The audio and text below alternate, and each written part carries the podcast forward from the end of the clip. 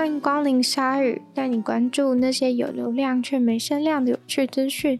用十分钟的零碎时间，一起跟上这个永远跟不上的世界。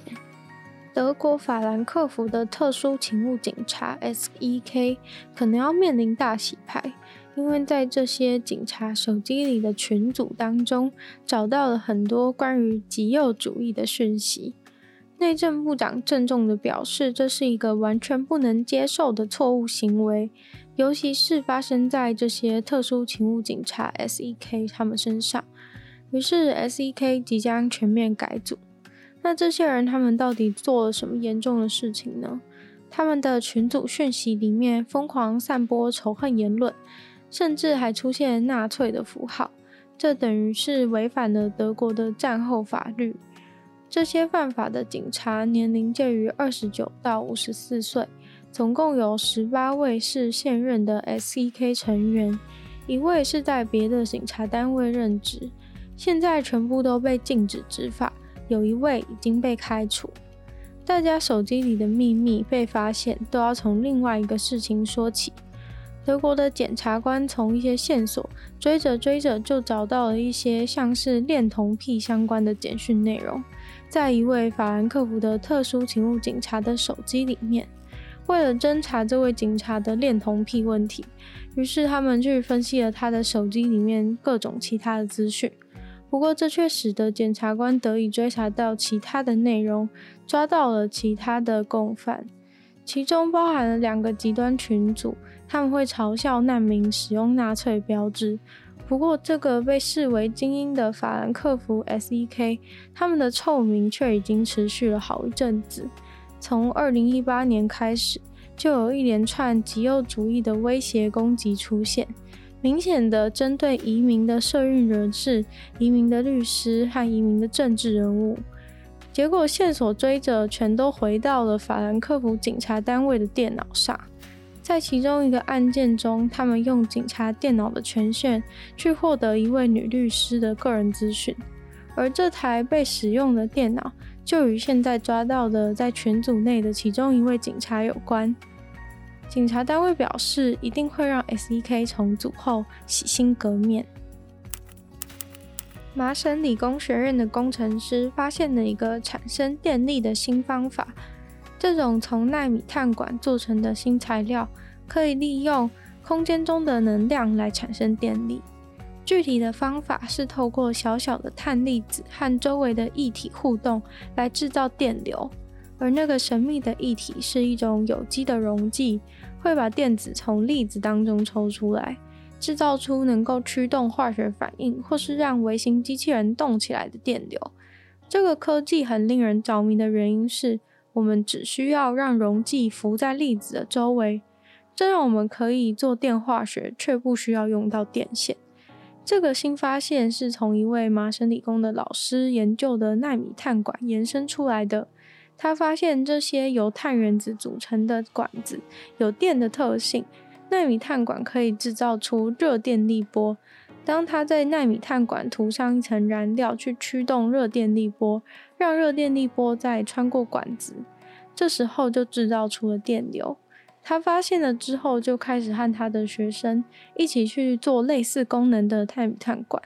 他们发现，当部分的纳米碳管涂上了类似聚四氟乙烯的聚合物，就会制造出一个不对称，让电子从涂上聚合物的部分跳到碳管本身的部分。这样就能够制造出电流了。为了要更好的控制这个特性，研究人员把纳米碳管重塑成像纸一样薄薄的一片，在片状的纳米碳管两端涂上前面提到的聚合物，之后再把这个东西切成他们想要的大小，制作出可以制造电力的粒子。当他们把这些粒子再放进有机溶剂当中，溶剂会把电子带走。这个由电子移动的系统就动了起来，完全不需要复杂精密的电池化学。现在这个版本，每个粒子可以制造出零点七伏特的电，而且因为机制很简单，需要的空间也很少，在小小的一个管子当中就可以放几百排的粒子，也不需要附加的电线，因此使用上的弹性很高。长远而言，这个机制可以被用在机器人上面。这部分现在已经在测试中，未来应该也能很方便的用在一些感应器上，因为感应器可以直接自给自足，用环境中的能量来发电。一名十八岁的男子用空手道式的飞踢，把一名七十四岁的老人直接一脚踹进河里面，而且他还有请一位十五岁的朋友帮他录影他踹老人的画面。影片中可以看到老人当时只是站在河的旁边，结果就被他踢到水里面，而这个影片还被他发到 Snapchat 上面，放了一个微笑的 emoji 在上面。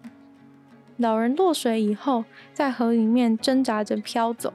后来有两个十四岁的女生路过，看到老人快要淹死，就赶快一个人拉着另一个人的手，延长距离把老人救起来。然后该负责的肇事者直接一边笑一边跑走。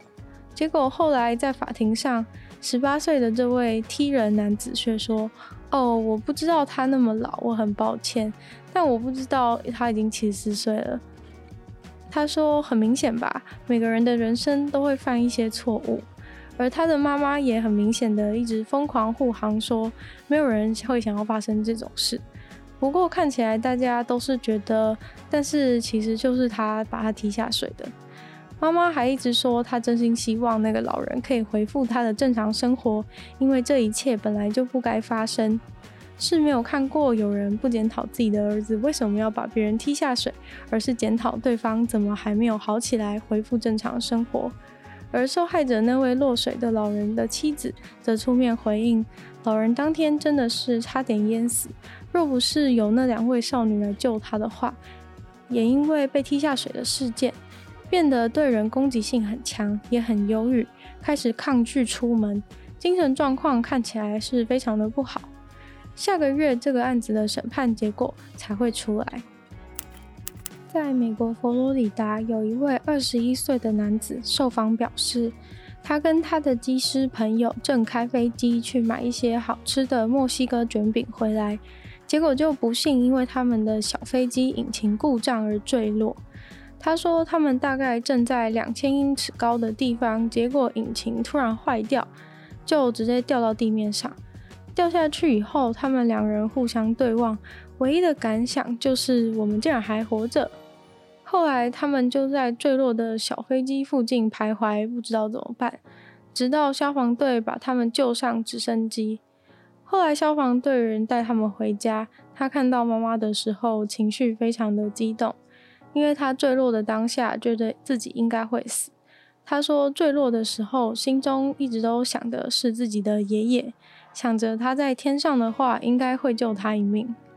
过程非常的可怕，不过在这个吃墨西哥卷饼的日子，虽然没吃到墨西哥卷饼，但至少活下来了。卷饼的部分，他们想说，也许可以下个星期二的墨西哥卷饼日再去吃也不迟。